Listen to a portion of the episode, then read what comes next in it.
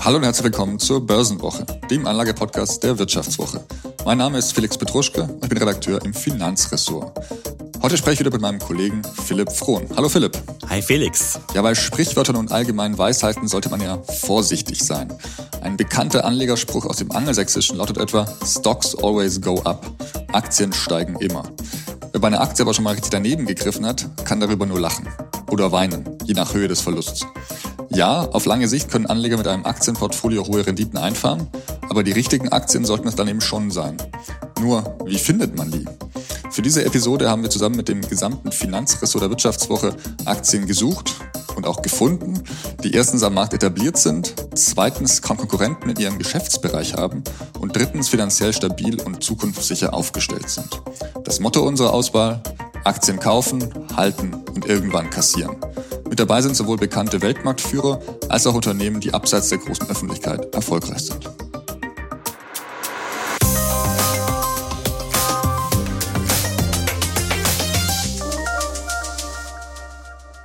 Philipp, ähm, wir sprechen heute zum ersten Mal im neuen Jahr. Ich hoffe, du hast die Feiertage gut äh, verbracht und wir hatten ja im Dezember uns bei, äh, uns das vorgenommen eigentlich für die Feiertage, nämlich unser Depot mal durchzuchecken. Äh, und, und du hast mal wieder nichts gemacht, hast du im Vorgespräch schon gesagt. Du hast mal wieder nur irgendwo faul in der Ecke gelegen, den Wanz vollgeschlagen und äh, rumgechillt. Äh, genau so schaue ich aus, da hast du völlig recht, ja. Ich gebe zu, ich war jetzt nicht super fleißig, aber ich habe eben auch darauf vertraut, dass man Depot eh schon relativ gut aufgestellt ja, stimmt. Was will man da noch optimieren, hast du dir gedacht, ne? Das ist vielleicht ein wenig übertrieben, aber du wolltest ja auch was machen. Hast du denn was gemacht hier? Ich habe es tatsächlich gemacht. Erstens habe ich unseren Keller von Hochwasser befreit, weil wir jetzt äh, sehr nah am Rhein leben und naja, da muss man schon mal zur Schaufel und zur Wasserpumpe greifen, wenn dann der Rheinpegel steigt. Aber ich habe trotzdem noch Zeit gefunden, um mal so ein bisschen im Portfolio nachzuschauen, was da so gerade geht. Und ich hatte es ja auch schon äh, angekündigt, äh, dass ich mir vielleicht so die ein oder andere Anleihe noch kaufe. Und das habe ich tatsächlich gemacht. Also meine, meine Schlussjahresvorsätze habe ich dann tatsächlich erfüllt. Neujahrsvorsätze habe ich zum Glück keine. Okay, dann kannst du auch nicht enttäuscht werden. Ich finde ich gut. Immerhin einer von uns beiden macht dir ein wenig äh, seine, seinen Vorsätzen äh, gerecht zu werden. Schon mal sehr gut, Philipp. Okay. Ja, also wir haben das Jahr irgendwie rumbekommen, aber wir wollen ja heute auch mal einen Blick nach vorne schweifen lassen und schauen, ja, was sind denn so Aktien, wo ich überhaupt äh, zum Jahresende vielleicht gar nicht großartig gucken muss, wo die stehen. Ne? Wir wollen ja heute mal darüber sprechen, was sind denn die Aktien fürs Leben. Grüße gehen an unseren Chefredakteur äh, Horst von Butler und seinen Kompagnon im Podcast Christian W. Röhl, ne, unser Schwester-Podcast bei der Wirtschaftswoche. Leben mit Aktien. Der Wink musste sein. Ja, heute zeigen wir mal, was wir alles so können und vielleicht, was wir auch besser wissen als die beiden. Ähm, Hochmut kommt vor dem Fall. Man könnte ja auch diese Folge ja überschreiben können mit Aktien für Faule, denn darum, geht's ja eigentlich. Also Aktien zu kaufen, Unternehmen zu finden, die eben über lange, Zeit, über lange Zeit äh, stabile Kursgewinne versprechen und damit eben auch ihren Besitzern einen sehr ruhigen Schlaf. Ja, wir haben uns damit ja in der Wirtschaftswoche, in der Printausgabe, die am letzten Freitag erschienen ist, etwas intensiver auseinandergesetzt. Mit dem, du hast es in der Anmoderation schon gesagt, mit dem ganzen Finanzressort haben wir mal geschaut, okay, welche Aktien gibt's denn da, die genau das halt tun, die mir als Anleger halt solide Erträge bringen und ich damit wirklich in Ruhe äh, ja kassieren kann, ohne jetzt äh, große Renditebringer zu erwarten, sondern wirklich grundsolide Aktien, die ich halten kann und einfach in Ruhe mich ins Bett legen kann. Allerdings ist bei uns auch bei der Recherche ja auch ausgefallen, äh, dass ähm, eben Größe und Bekanntheit dafür eben nicht alleine ausreichen. Also es reicht jetzt nicht irgendwie jetzt nur irgendwie die Nvidias der Welt zu kaufen, weil die gerade bekannt sind und irgendwie groß. Äh, bestes Beispiel wahrscheinlich ist dafür Nokia, also der Handy-Pionier, ja, äh, der vom Aufstieg des Smartphones ja eiskalt erwischt wurde. Und äh, wenn man oh ja, ich hatte damals so ein Windows Phone. Die Älteren werden sich erinnern, die größte Katastrophe der Welt. Also zum Beispiel, also diese Aktie ist komplett abgestürzt und dümpelt eigentlich nur noch vor sich hin. Ich glaube, da ist eine Kehrtwende ähm, sehr unwahrscheinlich tatsächlich. Also es gibt zu, zu, zu Recht würde ich sagen, als ehemaliger Windows-Phone-Besitzer. Ich sehe schon, das hat Spuren hinterlassen hier. Das hat tiefe Spuren hinterlassen. Also deswegen haben wir eben noch andere Kriterien in diese Auswahl reingenommen, Philipp. Die erklären wir ganz kurz, dafür die, damit auch alle das nachvollziehen können und eventuell auch eben. für sich selbst schauen können, welche Aktie für sie interessant sein könnte.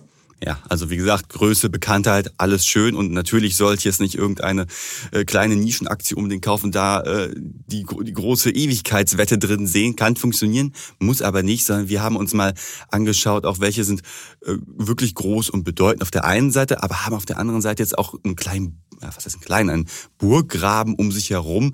Heißt also, wer ist in seinem Geschäftsfeld kaum angreifbar. Also wer hat wirklich eine Marktmacht, kann sich da behaupten und wird jetzt nicht von neuen Playern oder anderen Konkurrenten verdrängt. So, das ist das eine, was man sich natürlich anschauen muss. Ne? Also wie sind so die Determinanten drumherum? Aber wir waren, haben uns natürlich auch angeschaut, ja, wie sind sie denn fundamental aufgestellt? Das ist ja immerhin auch eine sehr wichtige Sache, wenn ich mir eine vielversprechende Aktie aussuche. Ja, Stichwort äh, operative Margen. Also äh, wie viel Gewinn können die Unternehmen mit ihren Geschäften erzielen? Wie solide ist das und äh, wie stabil ist das, haben wir angeschaut. In dem Zusammenhang natürlich auch eben den Verschuldungsgrad. Also da war uns für uns wichtig, eben eine extrem niedrige Verschuldung äh, zu haben. Äh, das heißt, dass vielleicht da noch mal kurz auch als Hinweis: Ja, was ist denn so eine niedrige Verschuldung für ja. welche, die sich jetzt nicht nur darauf verlassen wollen, was wir hier in der Wirtschaftswoche so äh, herausgefunden haben, sondern vielleicht auch mal selber hinterher noch auf die Suche gehen wollen und gucken, okay, welche Aktie wird denn jetzt so passen? Ne? Kleiner Stichwort: Wir machen hier keine Anlageberatung. Äh, Entscheidungen müsst ihr äh, selbst am Kapitalmarkt treffen und wir können da keine Haftung übernehmen. Nur noch mal kurz so am Rande. Und man sagt, so ein Verschuldungsgrad, der weniger als zwei oder drei im Verhältnis äh, Schulden zum operativen Gewinn halt äh, steht, das gilt halt als moderat, als gesund. Ja, vor allem im aktuellen Zinsumfeld, ja, haben wir auch schon mehrmals angesprochen im letzten Jahr, äh, Philipp, weil eben die gestiegenen Zinsen auch für Unternehmen äh, ein Problem werden können. Hohe Schulden, hohe Zinsen, hohe Zinslast. Äh, deswegen ist es auch aktuell noch sehr, sehr wichtig, darauf zu achten tatsächlich ja, nicht nur darauf, sondern auch, dass man natürlich auch ein hohes Cashpolster hat. Also das kennen wir vielleicht selbst aus unserer äh, aus unserer äh, Spartätigkeit. Ne? Also hohes Cashpolster ist immer ganz gut, wenn die Zinsen hoch sind und ich mich nicht verschulden möchte. Davon profitieren natürlich jetzt auch Unternehmen, die jetzt halt nicht äh, Geld am Kapitalmarkt leihen müssen zu höheren Anleihezinsen, die nicht in der Bank gehen müssen, um Geld zu leihen, sondern wo man auch das Geld wirklich auf einer hohen Kante hat, um Investitionen zum Beispiel zu tätigen. Und was man auch immer sich anschauen kann, ist natürlich der, der Free Cashflow. Ist ja einer der äh, wichtigsten Beurteilungskriterien bei Aktien, also der freie Kapitalfluss, der zeigt halt an, ja, wie viel Geld kann denn ein Unternehmen halt, äh, wie, wie viel Geld hat ein Unternehmen in der Periode halt erarbeitet, das weder äh, fürs operative Geschäft benötigt wird, noch für Investitionen, sondern zum Beispiel halt für, über Aktienrückkäufe oder halt auch Dividenden an die Aktionäre ausgeschüttet werden kann. Und ja, je höher der Free Cashflow, desto besser natürlich, weil es auch eine gesunde Bilanz hinweist. Ja, und äh, basierend auf diesen ganzen Kriterien haben wir jetzt hier äh, sechs Aktien ausgewählt. Also Kleiner Hinweis noch, im Heft sind es sogar 25, aber hier im Podcast wollen wir uns auf äh, sechs äh, Das reicht, glaube ich, sonst sitzen wir morgen noch hier, um da die Aktien zumindest in aller Kürze vorzustellen. Genau, und wir haben uns quasi noch die unsere sechs Favoriten aus den 25 rausgesucht, könnte man denke ich schon Und sagen. es sind auch nicht Microsoft und Co. Also die haben wir genau. hier im Podcast schon so oft besprochen. Ja, Microsoft gehört auch zu den Aktien für die Ewigkeit, aber die haben wir jetzt hier an dieser Stelle mal ausgelassen, weil wir die schon so oft durchgenudelt haben und äh, Felix und ich noch Bock auf Microsoft gerade haben. Ja, und weil wir einen bunten Mix aus Ländern, Branchen und Technologien ja wollten. Phil. Das natürlich noch dazu, aber auch, weil wir nicht schon wieder über Microsoft sprechen wollten. Okay, dann starten wir mal mit einem doch recht bekannten deutschen Unternehmen, würde ich sagen, das aber trotzdem relativ oft so ein bisschen unter dem Radar fliegt. Das hast du dir angeschaut, Philipp. Ja, und zwar die deutsche Börse, die viele vielleicht so ein bisschen als Langweiler-Aktie so abstempeln. Aber tatsächlich ist der Börsenbetreiber für eine solide Geldanlage ziemlich spannend. Ne? Also äh, kennt wahrscheinlich jeder, der irgendwie am Aktienmarkt aktiv ist. Äh, die machen Infrastruktur für den Handel, ähm, äh, stellen Marktdaten halt für Analysen bereit und halt auch zum Beispiel die elektronische Handelsplattform Cetra ist vielen, die an der Börse aktiv sind, sicherlich auch ein Begriff. Und ja, um es mal auf eine kurze, kurze Formel zu bringen, warum denn die deutsche Börse so interessant ist, kann man, glaube ich, so äh, das Zitat bringen, die Bank gewinnt immer. Kennen wir alle vom Monopoly zum Beispiel. Und das gilt halt auch für Börsenbetreiber. So, wenn wir uns mal vorstellen, spulen wir zum Beispiel mal zurück zum Jahr 2022 oder auch letzten Jahr, oder die letzten Handelstage reichen eigentlich auch schon, um sich das zu vergegenwärtigen. Wir haben gesehen, es ging an der Börse ein bisschen runter, in den letzten Tagen. Aber für die deutsche Börse ist das wiederum gut, weil die verdienen ja mit jedem Aktientrade, mit jedem Handel äh, und vor allem ein großer Teil der ähm, Gewinne, der entspringt nun mal aus Derivaten. Also wenn Leute sich zum Beispiel absichern wollen im Falle sinkender Kurse, kaufen sie zum Beispiel irgendwelche Put-Optionsscheine oder wenn sie denken, okay, jetzt geht's hier aber ganz äh, steil bergauf, ich kaufe mal so einen Call-Optionsschein, die sind relativ teuer Und davon profitiert dann äh, der Börsenbetreiber zusätzlich. Also wir sehen halt schon, dass äh, gerade in turbulenten Zeiten eine Aktie der deutschen Börse ziemlich interessant ist, weil dieses äh, äh, turbulente Marktumfeld nicht schlimm für sie ist. Im Gegenteil, je mehr gehandelt wird, desto mehr Geld fließt halt da in die Kasse. Ja, und in den letzten Jahren kann man äh, am Aktienverlauf ja ansehen, ähm, dass es erstens sehr stabil nach oben ging, sowohl was die Geschäfte angeht, was den Aktienkurs angeht. Und es ist ja eigentlich kontraintuitiv, dass ein börsengelistetes Unternehmen davon profitiert, dass äh, die Werte extrem schwanken. Aber in dem Fall ist es natürlich ein super Geschäftsmodell, muss man sagen. Mm, absolut. Und was halt auch noch hinzukommt, dass sich die deutsche Börse so ein bisschen halt auch von der ganzen Thematik, okay, wir profitieren vor allem, wenn halt die, der Markt halt schwankt, emanzipiert bleibt immer noch Brot- und Buttergeschäft irgendwie, äh, aber die stärken auch den Bereich Research. Ne? Das wird ja immer wichtiger. Sie stellen Handelsdaten zur Verfügung, das wird immer mehr gebraucht, äh, haben da auch in letzter Zeit ziemlich viele Zukäufe halt getätigt. Da haben viele Aktionäre gesagt, oh, die sind total teuer und ja, dafür musste die deutsche Börse auch äh, tief in die Tasche greifen zum Teil und recht hohe Übernahmepreise bezahlen. Aber trotzdem zeigt es halt, okay, wir emanzipieren uns von diesem äh, reinen Aktienkaufbasierten, äh, von dieser rein Aktienkaufbasierten Tätigkeit. Und dafür ist es halt schon mal ganz gut, weil halt diese Einnahmen aus dem Research wiederkehrend sind.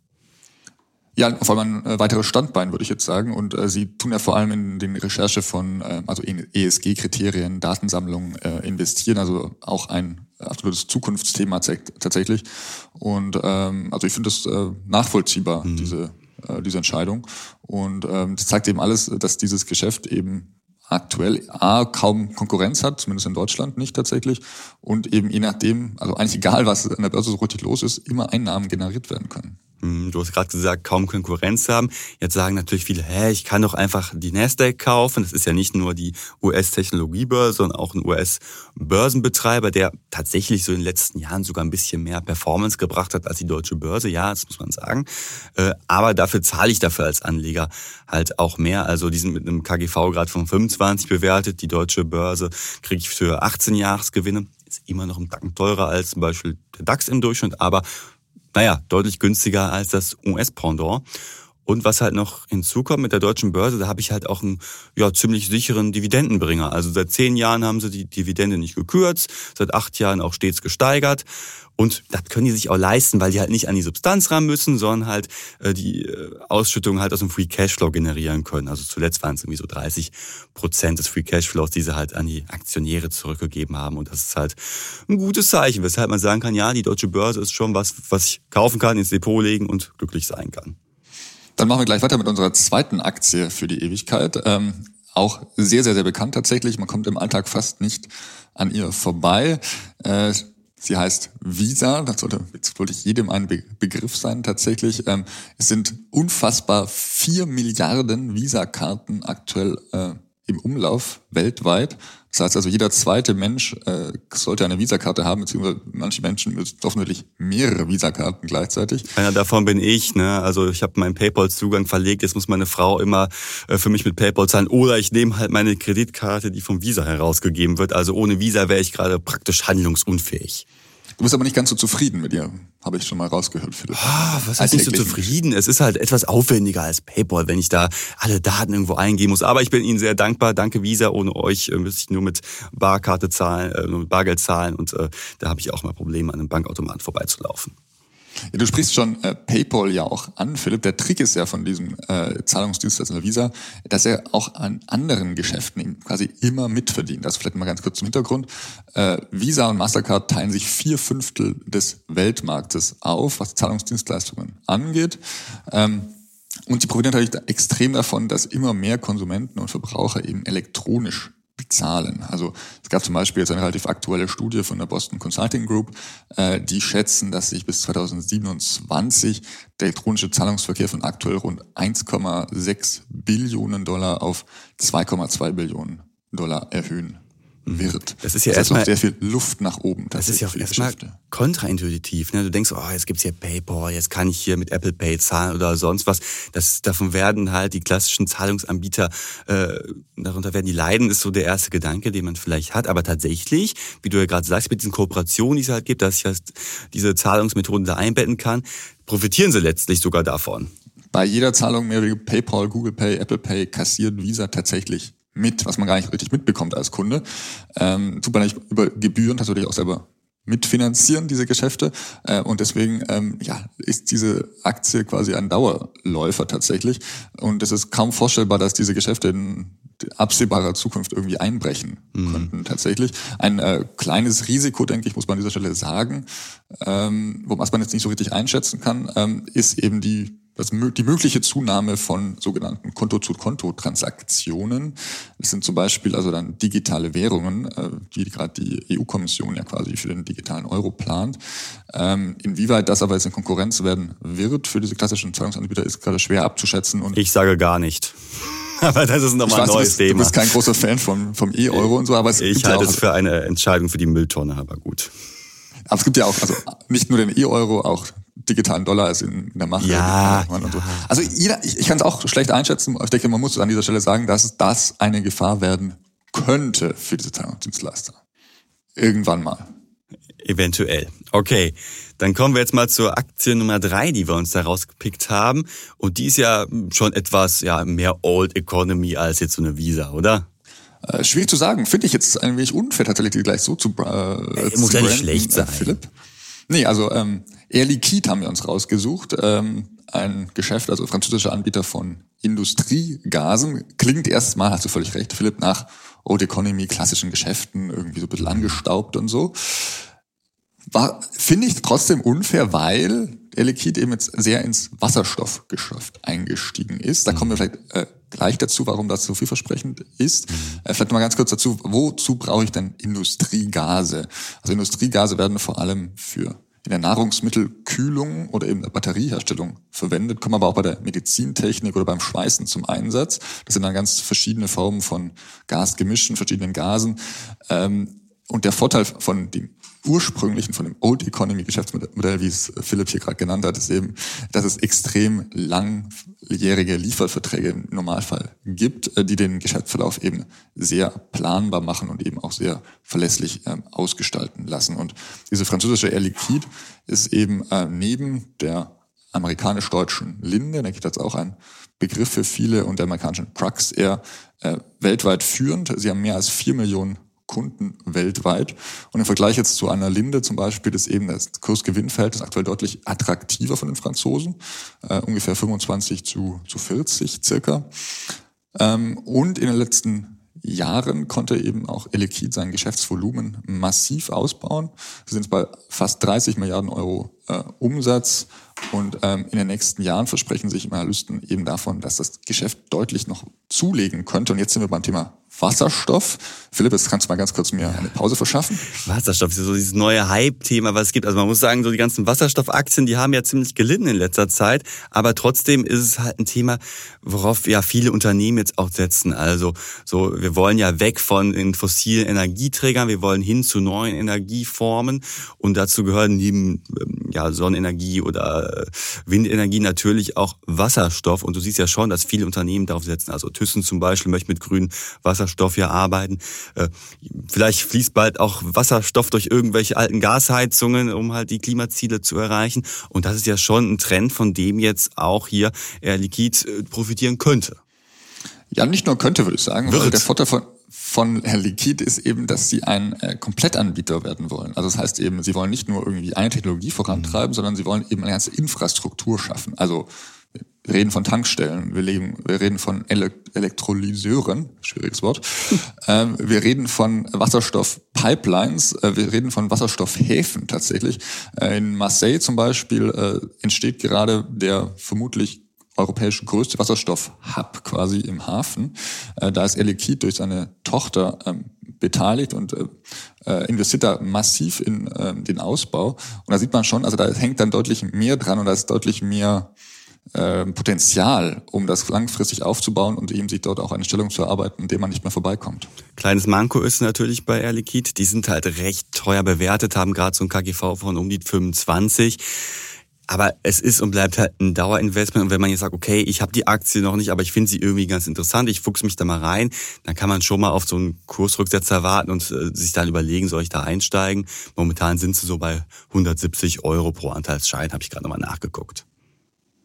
Ja, aber äh, also trotzdem würde ich das auf jeden Fall auf dem Zettel haben, diese Aktie. Ich finde das sehr, sehr spannend und einer meiner persönlichen Favoriten tatsächlich unserer Liste, wenn ich das so sagen äh, darf. Und jetzt so, jetzt von Gasen, die man meistens äh, nicht sehen kann für das menschliche Auge, zu einem Anbieter von unter anderem Brillengläser. Und Philipp, ich habe gehört, dass es könnte auch für dich persönlich äh, ganz äh, interessant sein für die nächsten Jahre. Ja, ich äh, habe in letzter Zeit festgestellt, dass ich Sachen, die etwas weiter weg nicht mehr so ganz gut lesen kann. Das ist wohl ein Zeichen dessen, dass ich bald 30 werde und vielleicht mal einen Optiker aufsuchen müsste. Und vielleicht wird dann auch das äh, Unternehmen interessant, über das wir erst noch ein bisschen sprechen, und zwar Essilor Luxottica. Das ist halt ein, wie du sagst, Hersteller von Brillengläsern. Die machen zum Beispiel Sonnenbrillen für Ray-Ban. Wer am Strand besonders cool aussehen möchte, kauft sich so eine Sonnenbrille zum Beispiel. Oder auch von Armani. Kontakt, Kontaktlinsen machen sie übrigens auch, also wirklich ein Rundum-Paket für alles, was mit dem Thema Sehen zusammenhängt. Und das wird ja immer wichtiger, weil ich stelle es fest, die Menschen werden immer älter und das treibt natürlich auf lange Sicht halt auch die Nachfrage nach Sehhilfen und damit auch den Umsatz äh, von Essilor Luxottica. Ja, die Menschen werden nicht nur älter, sie sehen auch immer schlecht, habe ich den Eindruck, Philipp. Äh, und äh, was ganz spannend ist an diesem Konzern, sie machen ja jetzt nicht nur das ganze klassische Brillengeschäft, also eben was man auf, den, auf der Nase trägt, sondern diese Brillen sollen eben auch deutlich mehr können in Zukunft. Und damit äh, dafür tut der Konzern jetzt eben auch mit Meta zusammenarbeiten. Was ja, bedeutet das denn? Entwickeln jetzt so Smart Glasses, also smarte Uhren. Alles muss ja heute smart sein. Mein Kühlschrank muss ja die Milch bestellen können. Und ich brauche eine Uhr, die mir die WhatsApp-Nachrichten anzeigt. Ohne stirbt man ja sofort, wenn nicht alles smart ist. Und das machen sie jetzt halt auch mit Gläsern, die mir dann auch verschiedene Sachen so anzeigen können, direkt vor meinen Augen. Aber ja, kannst du jetzt schon kaufen, weil du hast gerade ja geguckt nochmal äh, beim Mediamarkt. Äh, ich persönlich frage mich, ob man das unbedingt benötigt. Ist eine nette Spielerei. Ist gut, dass sie äh, mit äh, Meta zusammenarbeiten. Das ist wahrscheinlich ein Zukunftstrend, weil Menschen gefühlt alles kaufen. Äh, aber gleichzeitig würde ich da jetzt nicht sagen, das wird so der Gamechanger. Man muss sich einfach mal vor Augen halten, dass halt Essilor Luxottica bereits jetzt schon 33 Prozent des globalen Großhandels mit Uhren und auch Kontaktlinsen halt beherrscht. Das äh, meine ich ja mit Uhren, Philipp. Ja, ich muss die ganze Zeit irgendwie an Luxusuhren denken. Ich weiß auch nicht warum. Aber mit Brillen natürlich und Kontaktlinsen. Äh, ja, und das ist halt, äh, glaube ich, das Entscheidendere, was mich als Aktionär dann eher halt dazu bewegen würde, da zu investieren. Zuletzt fiel der Gewinn ein bisschen niedriger aus als erwartet, muss man sagen, weil das China-Geschäft schwach ist und ja, in Zeiten von Krise und Inflation kauft man sich vielleicht weniger so eine kostspielige äh, nur eine Lesebrille und nicht drei, wie auch manche andere, glaube ich. Richtig, richtig. Haben. Und auch vielleicht keine teure Luxusbrille und ich verzichte vielleicht auch auf ein äh, Smart Glass oder sonst was. Ne? Äh, ja, also die Aussichten sind trotzdem weiterhin gut, weil das ist ja das Schöne an diesen Aktien, die wir da identifiziert haben. Da geht es jetzt nicht um ein Quartal und auch nicht um ein Jahr, sondern halt wirklich darum, damit äh, konstant halt äh, die Geldanlage zu bestreiten. Ja, und äh, der Bedarf, das haben wir noch eine Zahl rausgesucht, noch zum, zum Abschluss des Ganzen hier. Ähm, ungefähr 4,5 Milliarden Menschen äh, sollen weltweit eine Seehilfe benötigen, aber nur 2 Milliarden besitzen eine. Das liegt auch daran, dass manche, manche das einfach schlicht nicht leisten können, aber trotzdem kann man sagen, da ist noch deutlich Bedarf nach oben. Ja, zum Beispiel, wenn faule Schweine wie ich endlich mal zum Optiker gehen. Aber gut, so viel dazu. Und dann hast du dir jetzt noch eine Aktie angeschaut, die ja zu einem absoluten Hype-Thema gehört. Ne? Ein Unternehmen aus der Chip-Industrie. Ja, nennt sich ASML, ist eine holländische Firma und man kann, denke ich, mit Fug und Recht behaupten, ohne diese Firma würde ganz viel nicht so funktionieren, wie es aktuell schon funktioniert. Also diese Chips, die sie herstellen, äh, braucht man fast überall mittlerweile, also in schnellen Computern, in Smartphones stecken sie drin, in modernen Waffen, in KI-Technologien. Also wer hier bei diesen Technologien irgendwie davon, davon mitspielen will, wer da irgendwas produzieren will, kommt an diesen neuesten leistungsstarken Chip von ASML nicht vorbei. Man kann, denke ich, sagen. Und vor allem, die haben ja auch wir haben ja gerade schon gesagt, Burggraben, also die müssen sich irgendwie abgrenzen, auch von anderen Unternehmen, äh, um halt diese Vormachtstellung zu behalten. Und da ist ASML ja mit einer Technologie ganz vorne mit dabei. Die sogenannte Lithografie klingt kompliziert, ist es tatsächlich auch. Da geht es darum, äh, mit Hilfe von unfassbar teuren Maschinen und dem Einsatz von speziellem UV-Licht extrem kleine, leistungsfähige äh, Chips herzustellen. Ähm, eine einzige von diesen Maschinen kostet tatsächlich 200 Millionen Euro. Und in diesem Begraf der Lithografie hat ähm, ASML tatsächlich ein Monopol, dass sie sich eben auch schon durch Patente, weitere Forschungen und auch Serviceleistungen gesichert haben. Und da muss man sagen, äh, spielt, ist vermutlich das äh, Patentrecht äh, durchaus sinnvoll, denn äh, ASML hat da wirklich jahrelang rein investiert, ohne zu wissen, ob das am Ende funktioniert und äh, kann eben jetzt davon auch ähm, profitieren tatsächlich. Jetzt kann man sagen, man muss ja nämlich auch wissen, 84 Prozent äh, des Umsatzes stammen von nur drei Kunden, nämlich TSMC, Intel und Samsung. Jetzt könnte man da sagen, oh, nur drei Kunden. Wenn die wegbrechen oder wenn nur einer wegbricht, dann ist auf einmal ein totales Armageddon beim Umsatz. Aber bedingt dadurch, dass sie halt schon eine Vormachtstellung schon allein dieses Patent halt darauf haben, gibt es so schnell keinen Wettbewerber, äh, wo jetzt die Kunden übergehen könnten. Ne? Nein, sie kommen ja nach wie vor nicht mit Produzieren hinterher tatsächlich. Und ähm, das ist ja eigentlich fast schon ein Vorteil, dass es drei Firmen sind. Das macht natürlich auch den, die Geschäftstransaktion deutlich einfacher. Man muss nicht mit so vielen Kunden äh, sprechen, man kann deutlich besser planen. Ähm, und ähm, auf absehbare Zeit äh, scheint ASML wirklich ganz, ganz vorne dabei zu sein. Was man eben auch daran sieht, Philipp, und das ist der einzige Haken an dieser Aktie, äh, dass eben auch die Politik mittlerweile kräftig mitwischt bei ASML. Ja, es geht mal wieder um den leidigen Handelskrieg zwischen China und den USA. Also das kriegen ja momentan alle Chip-Hersteller so zu spüren, äh, Nvidia auch, ne? Und das bremst halt die, dieses ganze Hype-Thema so ein bisschen ab. So der große Risikofaktor der Chip-Industrie, würde ich sagen. Ja, momentan ist es halt so, dass die Lieferung von Lithografiemaschinen, also die Dinger, die äh, ASML herstellt, äh, nach Neusser Bauer nach China nicht geliefert werden können. Und das ist natürlich halt äh, schon ein Risiko, was ich da eingehe. Ja, also das zeigt äh, zum einen, dass die USA ähm, Gefahren dieser Technologie sehen, was man alles damit machen kann tatsächlich, und eben, äh, dass sie eben einschätzen, dass die Produkte von ASML so hochwertig sind, dass eben nicht China sofort sie bekommen soll und dann vielleicht ähm, billig nachproduzieren könnte. Ähm, also das ist eigentlich fast schon ein, ein Qualitätssiegel für die Produkte, tatsächlich muss man äh, absurderweise sagen. Ähm, und Trotzdem, also trotz dieser Unsicherheiten hat ASML in den letzten Jahren geschafft, sich eben sowohl in Europa, aber auch in Japan und Asien äh, neue Aufträge zu sichern und eben auch dort äh, zu expandieren. Und deswegen äh, halten wir eben diese Aktie eben auch äh, für sicher genug oder stabil aufgestellt, um eben bei unserer Auswahl ähm, mhm. vertreten zu sein. Gut, dann gehen wir jetzt nochmal in die Schmuddelecke. Ich glaube, die Aktie, die wir jetzt noch vorstellen, die findet man in deinem Portfolio, Felix, eher nicht. Du bist ja schon jemand, der auf grüne Geldanlage sehr viel Wert legt. Und ich glaube, das, was wir jetzt äh, hier besprechen, wird dich weniger davon überzeugen. Es geht um Total Energies, also einer der größten äh, Ölkonzerne der Welt.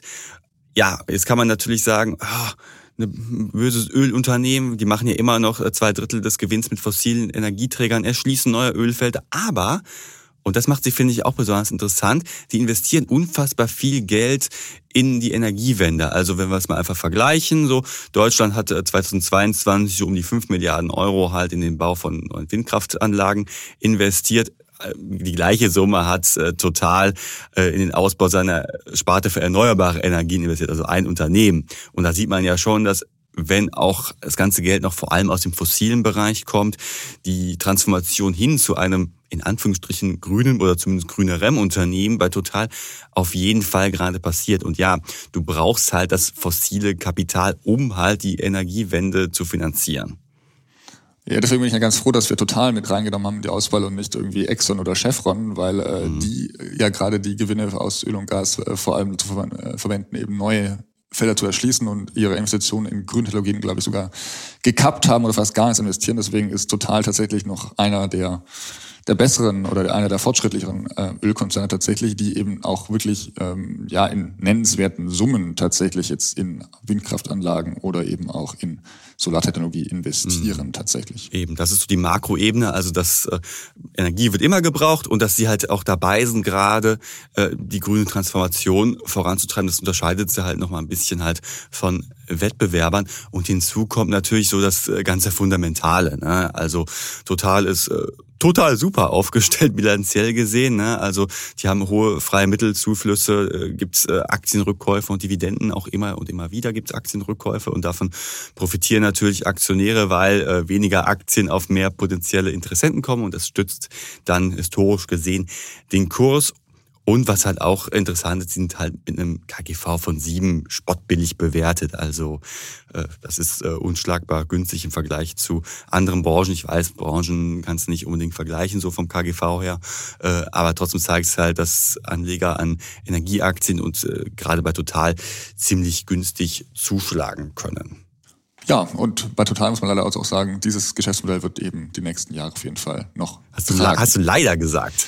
Ich habe hab ich leider gesagt, ich leider gesagt. so ein Zufall. ja. Ähm, jetzt sind wir schon am Ende unserer Auswahl mit sechs Aktien. Wie gesagt, wir haben im Heft noch deutlich mehr herausgesucht für euch. Ähm, wir haben auch den Link zum Artikel hier unten in die Keynotes ähm, getan. Wer noch mal reinlesen will, sehr, sehr gerne. Und auch die E-Sens zu den äh, sechs besprochenen zumindest, die findet ihr auch unten in den Show Notes, damit ihr nicht äh, euch dumm und dämlich suchen müsst. Mehr Service geht fast kaum, Philipp. Mein Gott, was tun wir hier alles? Ähm, und damit sagen wir schon mal einen guten Start ins neue Jahr. Das haben wir nicht vergessen am Anfang tatsächlich. Und ähm, freuen uns auf euch nächste Woche wieder. Düsseldorf aus Düsseldorf.